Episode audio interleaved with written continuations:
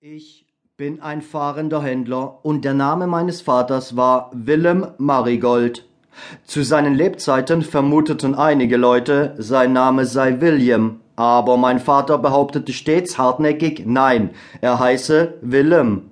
Was mich angeht, so begnüge ich mich damit, die Sache von folgendem Standpunkt aus zu betrachten. Wenn es einem Mann in einem freien Lande nicht gestattet sein soll, seinen eigenen Namen zu kennen, was kann ihm da wohl noch in einem Land, wo Sklaverei herrscht, erlaubt sein?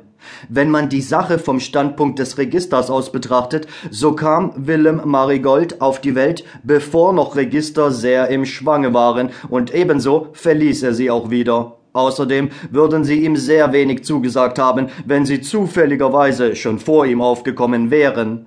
Ich wurde an der Staatsstraße geboren und mein Vater holte einen Doktor zu meiner Mutter, als das Ereignis auf einer Gemeindewiese eintrat. Dieser Doktor war ein sehr freundlicher Gentleman und wollte als Honorar nichts annehmen als ein Teetablett, und so wurde ich aus Dankbarkeit und als besondere Aufmerksamkeit ihm gegenüber Doktor genannt.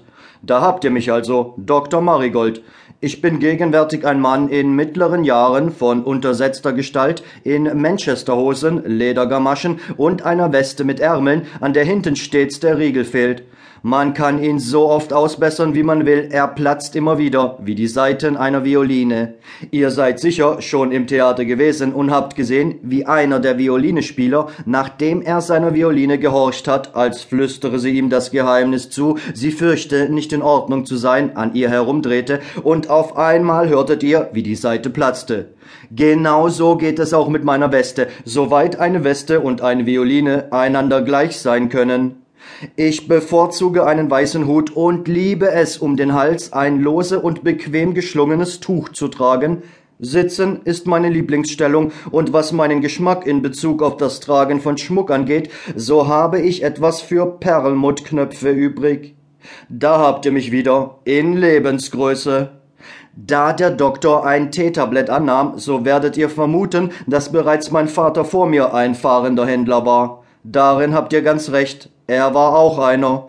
Es war ein hübsches Tablett. Man sah darauf eine gewichtige Dame, die auf einem gewundenen Kiesweg zu einer kleinen Kirche auf einer Anhöhe hinaufging. Auch zwei Schwäne waren in derselben Absicht herbeigeflattert. Wenn ich sie eine gewichtige Dame nenne, so meine ich damit nicht, dass sie besonders breit gewesen wäre, denn in dieser Beziehung war meiner Ansicht nach nicht viel mit ihr los, aber sie war dafür umso höher. Ihre Höhe und Schlankheit war, mit einem Wort gesagt, die Höhe von Höhe und Schlankheit.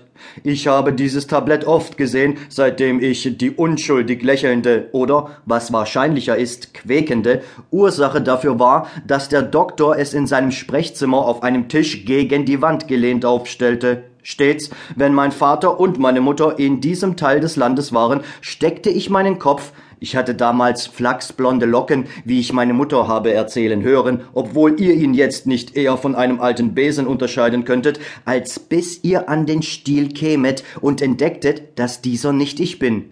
Zu des Doktors Tür hinein, und der Doktor freute sich stets über meinen Besuch und sagte, Aha, mein Herr Kollege, komm herein, kleiner Doktor Medicus, hast du Lust, ein Sechspence-Stück einzustecken? Man kann nicht ewig weitermachen, wie ihr wisst, und das konnte auch mein Vater nicht, ebenso wenig wie meine Mutter. Falls ihr aber nicht, wenn eure Zeit gekommen ist, auf einmal abrückt, dann werdet ihr es stückweise tun, und es ist zwei gegen eins zu wetten, dass euer Kopf der erste ist. Nach und nach verlor mein Vater den seinen und meine Mutter verlor den ihren. Es war ganz harmlos, aber es versetzte die Familie, wo ich sie untergebracht hatte, in Unruhe. Das alte Paar begann, obwohl es sich zur Ruhe gesetzt hatte, sich gänzlich und ausschließlich dem fahrenden Handelsgeschäft zu widmen und war ständig damit beschäftigt, den Besitz der Familie auszuverkaufen. Wenn das Tischtuch zum Essen aufgelegt wurde, begann mein Vater mit den Tellern und Schüsseln zu rasseln, wie wir es bei unserem Geschäft tun, wenn wir Geschirr zum Ausschreien aufsetzen.